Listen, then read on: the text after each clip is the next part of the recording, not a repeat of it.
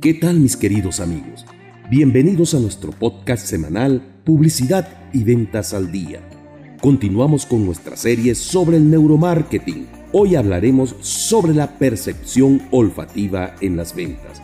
¿Cuántas veces has pasado frente a una panadería y al sentir el olor de pan recién horneado, sientes un hambre atroz que te lleva hipnotizado a comprar el producto. Pasa lo mismo con las ventas de pollo a la broster o las cafeterías.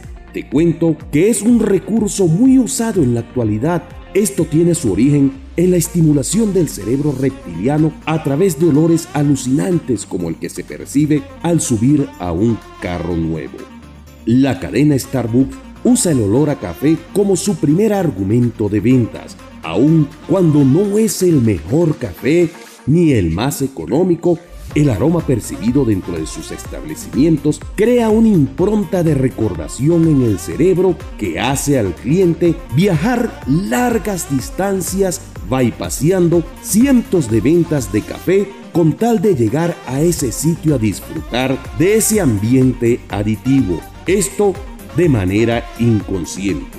Todo esto es un sistema de placer que se estimula a través de los sentidos, de ahí la importancia de la música, el olor, los colores y hasta el tacto que debe tenerse en cuenta a la hora de adecuar tu establecimiento comercial.